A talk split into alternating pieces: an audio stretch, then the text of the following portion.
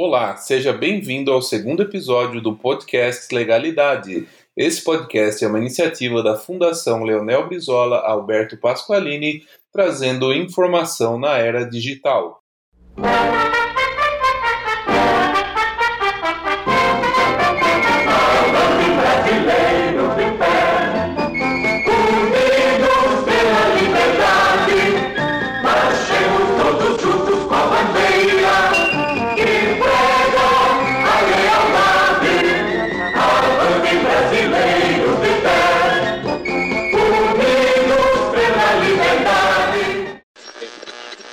Eu sou Cauê Pinto e aqui comigo está Leonardo Zumpchiati. Fala, Léo. Salve, salve galera, sejam todos bem-vindos. Estamos aqui hoje com a participação do deputado André Figueiredo, do nosso PDT do Ceará. Seja bem-vindo, deputado André Figueiredo. Obrigado, Léo, obrigado a todos que fazem essa nossa nova rede de legalidade que integra todos os pedetistas e aqueles que lutam por um Brasil melhor. Pois bem, estamos aí no meio a uma crise que jamais poderíamos prever assim com tantos detalhes e com um governo que sempre apontou para esse rumo da desordem e do caos. E nós temos visto que o Congresso Nacional tem sido a solução de muitos problemas do, do Brasil. Como você consegue enxergar esse cenário, deputado André? Veja bem, nós estamos hoje vivendo uma situação completamente atípica para toda uma geração da humanidade. Né? Nós estamos vivendo uma pandemia inesperada, na verdade, esperada, mas ninguém nunca se preparou para enfrentar algo semelhante. Isso a nível mundial. No Brasil, a situação é um pouco pior, porque ela nos pega com um presidente completamente desqualificado, com um governo despreparado, que infelizmente tem uma visão equivocada da realidade e agora, no meio dessa pandemia, só toma atitudes verdadeiramente equivocadas, irresponsáveis e que apontam para momentos difíceis do nosso país. Felizmente, como você bem colocou, o Poder Legislativo, juntamente com o Poder Judiciário e com governadores e prefeitos do nosso país, tem apontado a necessidade de descolar de qualquer tipo de orientação que venha do presidente da República e agir por conta própria para que os brasileiros possam ter a compreensão e felizmente o povo brasileiro está correspondendo a isso com raras exceções, evidentemente, dos seguidores do presidente da República, mas nós temos aí a convicção de que estamos conseguindo fazer com que a população brasileira atenda aos apelos de isolamento social, que nós possamos trabalhar pelo legislativo para buscarmos recursos que sejam destinados à saúde e principalmente ao, enfrentamento da Covid-19 no nosso país, e ao mesmo tempo também fazer com que governadores possam ter autonomia para determinar ações relacionadas à saúde pública, até por conta da, da ação que o PDT entrou no Supremo Tribunal Federal e que foi reconhecido e foi dado ganho de causa pela totalidade dos ministros lá presentes. Então, são ações que nós estamos fazendo e que nós esperamos, evidentemente, que, que venham a surtir e estão surtindo o efeito necessário para que menos brasileiros possam vir a óbito e que nós possamos é, tratar esse, esses momentos que são difíceis da maneira mais equilibrada possível. Nós temos um bloco né, dentro da Câmara do qual nós fazemos parte da oposição né, e nosso deputado André Figueiredo é o líder agora desse, desse bloco. Como tem sido a atuação dos partidos dentro desse, desse conjunto de forças com vistas à, à, à reação ao governo federal? Nós estamos falando a mesma linguagem, não é? Nós temos aí o PDT, muito bem liderado pelo companheiro Volney Queiroz, não é? Nós temos o, o PT, o PSB, o PCdoB, o PSOL e a Rede, esses partidos estão tendo reuniões sequenciais por videoconferência, evidentemente, vários contatos também é, pelo telefone, mas estamos colocando completamente à parte quaisquer, quaisquer questões que sejam menores nesse momento, que nos une à pauta de enfrentamento ao coronavírus e, evidentemente, a pauta de enfrentamento ao atual desgoverno porque tínhamos uma compreensão de que pelo menos o ministro da Saúde, Mandetta, era uma pessoa que estava sabendo lidar com o problema de uma forma equilibrada, não obstante termos várias divergências ideológicas com, com o ex-ministro, né, que agora é ex-ministro. Infelizmente, o presidente da República resolve substituir o ministro no quase chegando no pico do enfrentamento à pandemia e coloca uma pessoa que não tem experiência nenhuma em saúde pública e que provavelmente vai apenas reverberar os ditames do presidente.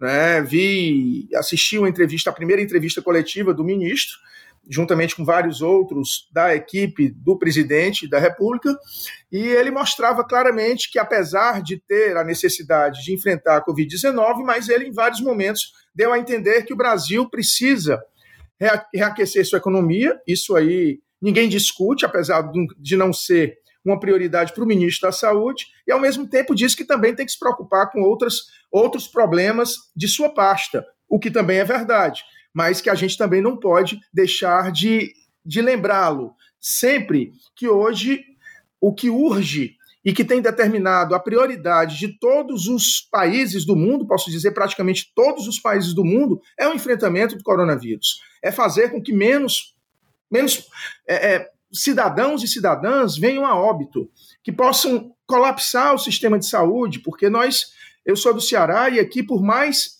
que o, o governador Camilo Santana tenha estabelecido, desde o dia 19 de março, o isolamento social, nós estamos, e com várias medidas já sendo tomadas, de equipar hospitais, de a, a, adquirir outros leitos de UTI, de fazer um hospital de campanha junto com a Prefeitura de Fortaleza, o prefeito Roberto Cláudio, nós estamos tendo já dificuldades em leitos de UTI para os pacientes da Covid-19. Já estamos chegando no, no, momento onde realmente nós não temos condições de atender por conta de que aqui foi feito uma, uma, um elevado nível de testagem, por conta que o Ceará virou também um hub de voos aéreos, muitos vindos da Europa.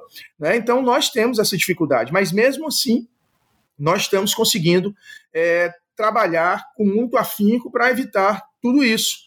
Né? E, o, infelizmente, o governo federal ainda não vê com a devida importância esse enfrentamento. Mas nós estamos passando, né, como já dissemos anteriormente, os governos e o poder legislativo e o poder judiciário estão fazendo sua parte. Infelizmente, nós vemos que a curva que podia ser exponencial, ela tende a ser é, menos drástica e, consequentemente, a nossa expectativa é que com esses, essas semanas já de isolamento que já fizemos e as que ainda vamos fazer, certamente sairemos desse momento sem, tanta, sem tantos números que poderiam ser, evidentemente, dramáticos. Deputado André Figueiredo, nós temos nessa nossa bancada virtual o companheiro João Cirilo, que é da Juventude Socialista aqui do Distrito Federal, e ele tem algumas questões a serem postas aqui conosco.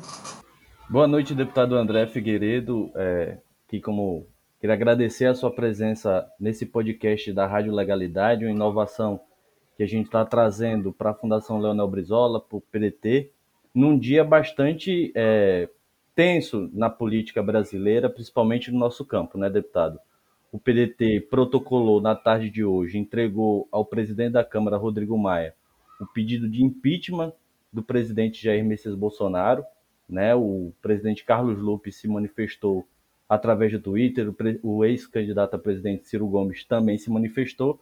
E o primeiro passo desse pedido de impeachment é pela Câmara dos Deputados. Qual a avaliação que você faz desse processo dentro da Câmara e para dentro da esquerda brasileira e para dentro da oposição nessa iniciativa de é, retaliar a posição do presidente Bolsonaro? A iniciativa do PDT ela se soma a 18, 18 iniciativas que, que já tinham sido tomadas, meu amigo, companheiro João Cirilo.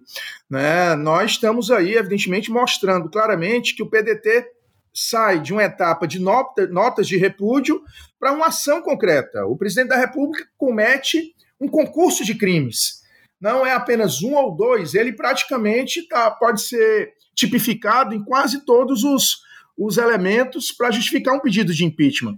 Então, o que o PDT resolveu foi justamente cumprir o que determina a Constituição, entrar com esse pedido de impeachment como uma ação política efetiva. Se você me perguntar se o presidente da Câmara vai recepcionar esse pedido, instalar a comissão? Eu, sinceramente, acho que não. Não nesse momento. Mas certamente pode chegar um momento onde isso seja inevitável. E o pedido do PDT estará lá, juntamente com outros, muito bem é, é, justificado, muito bem, muito bem feito. Não é uma peça que é apenas para a plateia, é uma peça que efetivamente demonstra todos os tipos que são necessários e a gente concentra evidentemente, na, no, no risco que a população brasileira está tomando com essa posição irresponsável do presidente da República em não querer enfrentar esta pandemia da maneira como deveria enfrentar. Então, eu considero que dentro do campo político da esquerda isso vai ser quase uma unanimidade, não é? E que nós queremos, é claro, não ficar demonstrando que, que é para jogar para a plateia. Não, é para mostrar claramente que é um posicionamento político sério de um partido que tem histórica, história e, consequentemente, nós temos todas as condições de defender é, é, esse nosso posicionamento por conta de que o Brasil não pode conviver com tanta irresponsabilidade né, por, por parte do presidente da República. Por isso, essa ação que consideramos é, extremada, mas que boa parte da população brasileira não vê outro caminho.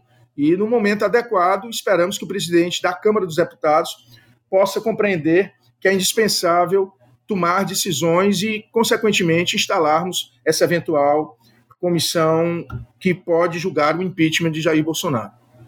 Parece que o presidente Jair Bolsonaro, hoje, né, nós estamos gravando aqui no dia 22 de abril, é, ele retoma o que ele condenava e taxava como a velha política, fazendo reunião com o MDB, já com vistas a construir uma base com trocas fisiológicas. Né?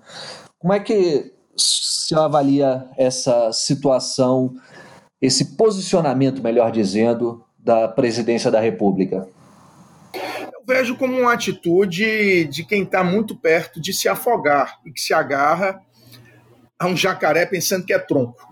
Eu considero sinceramente que, primeiro, os partidos de centro eles têm uma postura que nos diferencia deles, claro. Eles têm um apego à ocupação de espaços, ocupação de cargos, né, independente do governo que esteja no poder. Estiveram no governo da presidente Dilma, estiveram no governo do Michel Temer, estiveram no governo do ex-presidente Lula e agora querem entrar no governo do Bolsonaro. Eu vejo como um grande equívoco. Primeiro, que ninguém sabe, é diferente, por mais divergências que nós tivemos com, com o Temer, por ele ter incentivado o golpe contra a ex-presidente Dilma, né, até porque ela não tinha nenhum tipo penal, inventaram um tal de crime de responsabilidade lá, chamadas pedaladas, que inclusive era questionável, diferente do momento atual com Bolsonaro, que tem um concurso de crimes de responsabilidade aí no meio, nós temos a convicção de que o Jair Bolsonaro, junto com sua família de desequilibrados, de parlamentares de várias esferas que são irresponsáveis, os filhos dele a gente pode contabilizar como pessoas que, que prejudicam demais o nosso país. Além disso, nós temos, nós temos um guru, o senhor Olavo de Carvalho, que é um desequilibrado terraplanista, não é um desequilibrado que vive insuflando a cabeça desses meninos aí para que eles possam cada vez mais estar insuflando o pai a fazer as besteiras que faz.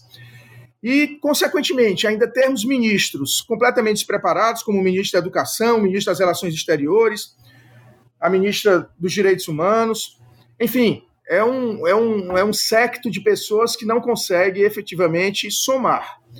E eu tenho absoluta convicção de que os seus seguidores vão começar a escrachar os partidos de centro. Então isso vai ter um limite, porque daqui a pouco o Bolsonaro vai brigar também com os partidos de centro, que agora ele atrai. Isso é, pode ser efetivamente o, o, o passo final de sua derrocada, né? porque ele está trazendo para si um, alguns partidos que têm uma postura muito concreta, estão muito unidos. Nós estamos falando aí de aproximadamente 160, 180 parlamentares que estão em quatro partidos políticos e que, e sem contar com o MDB e com o DEM, que ele também já está chamando para conversar, mas que podem sim, caso haja uma ruptura e um em um futuro bem próximo aí, uma nova ruptura, aí sim esse pedido de impeachment pode ter ainda mais êxito, porque certamente nós da oposição estaríamos nos juntando com todas as forças de centro, as forças que defendem a democracia no nosso país e que defendem a responsabilidade em um momento de grave crise que a humanidade passa, e nós afastarmos, quem sabe, esse presidente da República que se mostra. Nós que convivemos com ele na Câmara de Deputados sabíamos que ele era completamente despreparado, mas não imaginávamos que ele não fosse se acercar de pessoas minimamente competentes. Não fez. Nós, os que eram competentes, é, alguns saíram, outros se, se calam perante as besteiras, ou seja, são cúmplices dessa irresponsabilidade que o chefe maior do governo brasileiro está tomando e que nós, que estamos no poder legislativo, que estamos na oposição, temos a responsabilidade de enfrentar, de denunciar, de combater e de aprovar medidas que minimizem a situação de dificuldade pela qual passa o nosso país. João Cirilo, qual a sua consideração? O deputado André tocou num ponto fundamental, agora no final da sua fala, sobre a ação do Bolsonaro em relação ao Congresso. Né? Nessa semana também surgiu alguns burburinhos, né? alguns gestos que o governo vem fazendo para conseguir aglutinar uma base parlamentar depois da evidente queda de credibilidade do presidente, depois da crise da pandemia do coronavírus. E aí a gente vê de novo um presidente entregar o patrimônio público e distribuir ele para um setor fisiológico dentro da Câmara, de setores da Câmara, e a sociedade elegeu o Bolsonaro numa perspectiva de uma nova política, né? Que a gente já sabe que é mentira, que é não, não tem sintonia com a verdade. E aí eu queria ver com o deputado André qual a avaliação que ele faz desses gestos do, do presidente Bolsonaro para comprar parlamentares do Congresso Nacional e nesse enfrentamento com Maia, como isso tem circulado dentro do ambiente da Câmara dos Deputados? Veja bem, Cirilo, eu, eu, eu não gosto e, e não acho adequado criminalizar acordos políticos que sejam baseados em princípios republicanos. Ocupação de espaços em cargos, ela é legítima, é legítima. Você pode sim destinar para alguns partidos espaços sem com isso entregar verbas públicas para que possam ser desviadas. Certo? Nós temos a convicção de que isso foi feito em todos os governos da República. A questão é que o Bolsonaro foi eleito pregando uma outra prática, dizendo que ia colocar só quadros técnicos, quadros antipetistas, quadros terraplanistas, enfim, quadros que seguissem a sua cartilha e não iria dialogar com os partidos políticos que compõem o Congresso Nacional. Ele está agora, mais uma vez, enveredando pelo caminho que ele pregou o contrário. Né? Então, eu coloco que o grave é isso.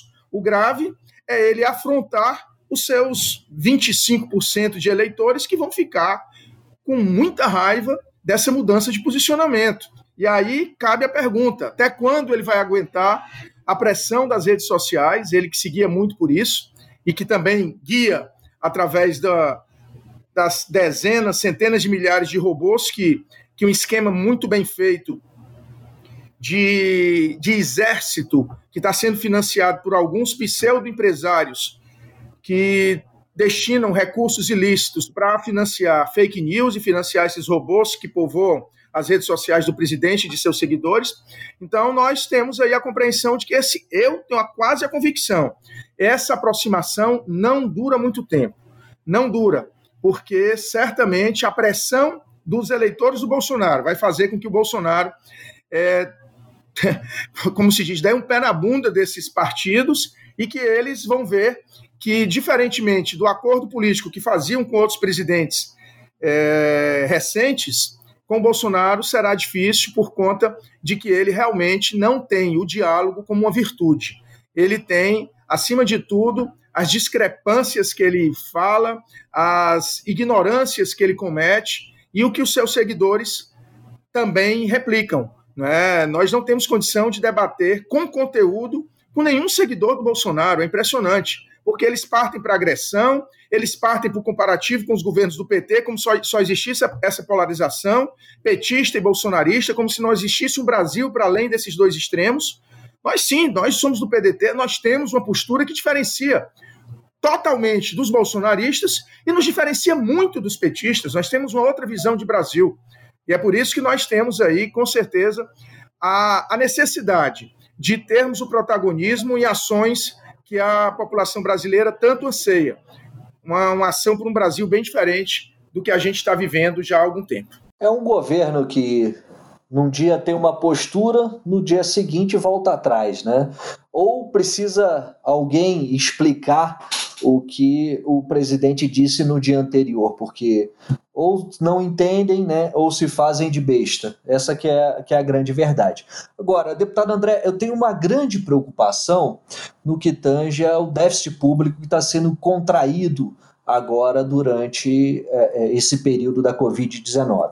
Não pela natureza do déficit em si, mas porque isso pode ser uma justificativa para fazerem né, uma grande liquidação do Estado brasileiro a partir do ano que vem, justificar que aí pode ser vendida a Caixa Econômica, o Banco do Brasil, a Petrobras para liquidar com esse déficit. É, em sendo assim, teria algum tipo de estratégia que nós poderíamos usar, o PDT na Câmara, no Senado poderia utilizar para barrar essa, essa entrega definitiva do Brasil, que é o propósito desse governo? É, nós, nós temos absoluta convicção, Léo, de que essa provavelmente será o caminho, será a alternativa que eles vão ter quando passarmos essa pandemia. Mas também nós temos a convicção de que cada vez mais nós somamos forças a qualquer tipo contrário, forças contrárias a qualquer tipo de dilapidação do patrimônio público. Nós temos conseguido segurar muita coisa. Nós estamos aí com várias iniciativas legislativas que visam frear processos de privatização, inclusive de subsidiárias, que tem sido uma estratégia do governo, criar subsidiárias para algumas estatais, esvaziar as atribuições daquelas estatais e passando para subsidiárias e privatizar subsidiárias, uma vez que essas não precisam de autorização legislativa. Né? Então, nós temos tido toda a cautela de verificar cada passo. Então, o pós-pandemia, sim, será necessário nós termos aí uma mobilização ainda maior, unindo a população brasileira, porque aí nós poderemos fazer com que a população possa sair às ruas. Ultimamente nós não podemos, estamos aí dialogando com centrais sindicais, estamos dialogando com movimentos da sociedade civil organizada por videoconferência ou pelo celular, mas não presencialmente. Então nós esperamos que passado esse período da pandemia, passado esse período do isolamento social, que nós venhamos a voltar a mobilizar o povo brasileiro para que não venhamos a ter aí um, um uma grande entrega do patrimônio público e não venhamos a ter medidas de mais arroxo, de redução de salário de servidor, de, de várias medidas fiscalistas que nós compreendemos que agora não é o momento, mas depois também nós queremos rediscutir, eu acho que o mundo todo rediscutirá o perfil do, do seu endividamento e dos seus níveis de desigualdade. Eu acho que essa pandemia, depois dessa pandemia, o mundo não será o mesmo nós teremos aí várias visões diferenciadas para que, quem sabe, nós possamos construir um mundo mais justo. Pode ser uma utopia, mas, de qualquer maneira, nós vamos ter argumentos e, e vamos ter a história para nos lembrar e fazer com que tenhamos um, um, um mundo bem diferente. Estamos fazendo isso agora, por exemplo, com a medida provisória 936. A medida provisória ela versa sobre a subvenção econômica para que reduza o número de desempregados, né? Então, nós estamos aí com um relatório que está sendo feito pelo deputado Orlando Silva, do PCdoB, e nós estamos ajudando a construir, até porque o PDT teve as primeiras iniciativas de legislação nesse sentido, né? E nós queremos, com certeza, fazer com que essa medida provisória seja votada na semana do Dia do Trabalhador, que é a próxima semana, semana do dia 1 de maio, e nós termos essas conquistas de evitar um grande número de desempregos e fazer com que as empresas também sobrevivam a esse momento de dificuldade. São iniciativas legislativas de unidade suprapartidária e que podem construir um Brasil diferente, que é esse o nosso desejo. Essa unidade foi importante sobre a questão da medida provisória que regulamentava a carteira verde e amarela, que liquidava com os direitos trabalhistas, mas que caducou agora nessa segunda-feira, dia 20 de abril? Não, essa é uma medida provisória que ela tinha muitos retrocessos. Na sua edição, ela era um terror em relação aos direitos trabalhistas, mesmo sendo o contrato verde e amarelo apenas um contrato temporário. Ele vigiria até o final de 2022. Mas nós conseguimos, no relatório, inclusive, retirar vários dos retrocessos.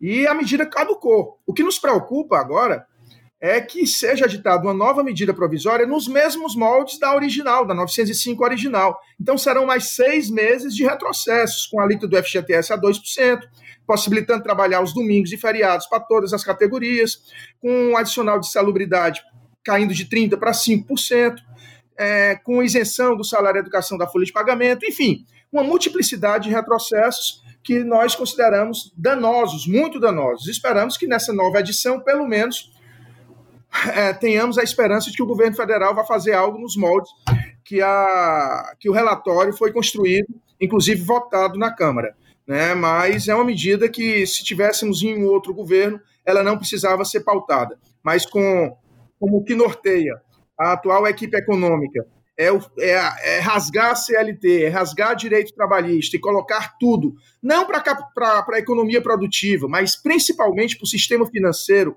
que é um grande sanguessuga das riquezas de qualquer país. Então, nós temos aí a necessidade de estarmos atentos para o que vem em substituição a 905. Deputado André Figueiredo, para a gente encaminhar para o fim desse programa, é, você falou sobre questão de utopia. Estamos passando aí por uma grande dificuldade no mundo todo com essa pandemia. Como é que você gostaria ou quais as possibilidades que você vê para o mundo nesse pós-pandemia? Bem, a gente tem que construir as utopias na, na realidade que nos é possível. Né? Nós não sabemos até onde vai durar essa pandemia, nós não sabemos ainda. Em alguns países ela já decai, né? Os indicadores, felizmente, estão recrudescendo. Agora, nós temos aí muitas, muitos senões, né? Como vamos ficar? Eu não sei. Gostaria de saber. Se você disser o que você gostaria que saísse dessa pandemia, sem dúvida, a justiça sendo o norteador maior das preocupações dos nossos líderes mundiais. Né? A justiça social, que precisa fazer com que esse grande fosso que existe entre ricos e pobres ele possa ser reduzido. Ideal, lógico, a utopia é que ele fosse extinto, mas que se a gente conseguir reduzir esse fosso de desigualdade, onde uns poucos ricos é, se apropriam da quase totalidade das riquezas mundiais, sem dúvida alguma nós viveríamos um mundo bem melhor. É, e a gente está vendo que essa pandemia serve para isso, de que adianta ter todo o dinheiro do mundo e de repente não ter a saúde necessária e ser atacado por um vírus que pode te matar é, de uma hora para outra, né? Mesmo você tendo todo o recurso do mundo, mas ele pode vir numa gravidade tal que nem você tendo um respirador particular você possa sobreviver a ele. Então, isso faz com que tenhamos que refletir. O ser humano, todos nascem iguais. Os que os diferenciam é o CPF dos seus pais e os CEPs das suas moradias. Isso certamente é muito pesado para que a gente possa construir um, um, país minimamente justo e um mundo mais justo. Mas a nossa função, enquanto partidos do campo ideológico da esquerda, é lutar por isso. Temos aí o nosso presidente nacional, Carlos Lupe, que é um defensor intransigente, nosso companheiro, presidente da Fundação Leonel Brizola, Manuel Dias, que é outro grande líder, o nosso candidato a presidente de 2018, que será também 2022, companheiro Ciro Gomes, um guerreiro dessa luta. Todos nós da bancada federal, de de deputados, que quero saudar no nome do líder Volney, de senadores, que eu saúdo, saúdo no nome do líder Everton, e todos os nossos militantes, que fazem a Fundação Leonel Brizola, que fazem a, Ju a Juventude Socialista, Ação da Mulher Trabalhista, PDT Diversidade, Movimento Sindical, Movimento Negro, Movimento Indígena, enfim, todos os movimentos que são organizados dentro do PDT e todos os companheiros pedetistas. Essa é a nossa utopia, essa é o que, isso é o que nos une e isso é o que fazia do Brizola esse grande guerreiro do povo brasileiro e que sempre nos norteia nas lutas e nas bandeiras que devemos seguir no parlamento, nas ruas, em todos os movimentos que estejamos presentes. A utopia a gente nunca pode deixar ela de lado, porque é aquilo que dá voz ao que a gente tem de fato dentro do nosso coração. Suas palavras são muito bonitas, deputado André, mas que elas sempre são carregadas de prática. E uma prática que eu já acompanho lá de trás, desde quando você assumiu o mandato na Câmara Federal, como deputado, como suplente de deputado. Eu lembro, na época eu era da Executiva Nacional da Juventude, você chamou nós para conversar, porque você estava como relator do Plano Nacional de Juventude.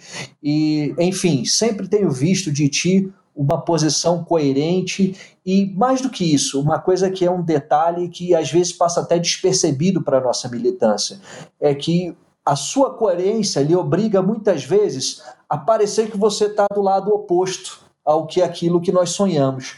Mas, na verdade, é o jogo político para minimizar as perdas. E isso, a sua atuação no Congresso, sobretudo como líder né, do nosso partido, como já foi diversas vezes, tem pautado e tem mostrado que realmente temos excelentes parlamentares e você se destaca entre eles, nosso grande deputado André Figueiredo. Nós agradecemos a sua participação e a sua palavra, a sua opinião, para que a gente possa inundar o país de consciências esclarecidas. Muito obrigado, Léo. Muito obrigado, companheiro João Cirilo. Um belo espaço. Eu também tenho um podcast semanal, que é A Mão e a Rosa.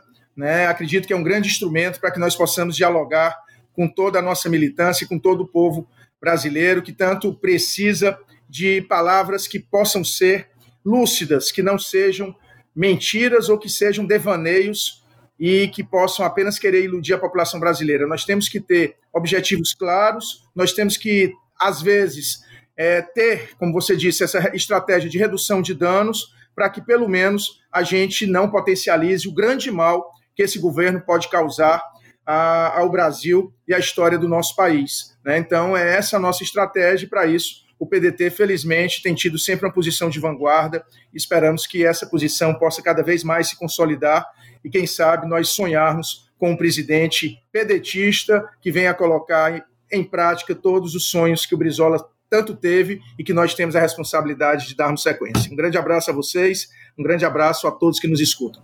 Um abraço, André. E para que a gente possa ver esse nosso governo, a gente tem que se cuidar e vamos lembrar ao pessoal que escuta o nosso podcast que é necessário ficar em casa, tomar as medidas protetivas e se cuidar, porque essa pandemia não é brincadeira. E agora nós temos um recado para você do Ciro Gomes. Acompanhe. Companheiros, companheiras do PDT, é Ciro Gomes dirigindo uma mensagem a cada um de vocês que, pelos diversos rincões do nosso querido Brasil, vão enfrentar a parada agora, levando a nossa bandeira do trabalhismo, do socialismo democrático e a memória né, do, do, dos nossos grandes líderes nesse processo eleitoral. O que hoje está imperando no Brasil é uma brutal confusão e o discurso político praticamente se pasteurizou. Nós podemos fazer a diferença e a nossa estrutura de apoio a cada um dos nossos militantes está pronta para lhe dar os equipamentos para você fazer a voz, para você fazer a diferença aí onde você está militando na nossa causa. Eu estou falando dos cursos da nossa Universidade Leonel Brizola. Procure conhecer cada um deles, desde assuntos básicos como as mudanças na legislação eleitoral, até as questões programáticas mais relevantes, como a nossa marca da educação em tempo integral. Universidade Leonel Brizola oferece cursos os mais importantes. Estou fazendo esse apelo a você porque nós precisamos unificar nossa presença com vistas a apresentar uma proposta para o Brasil no futuro.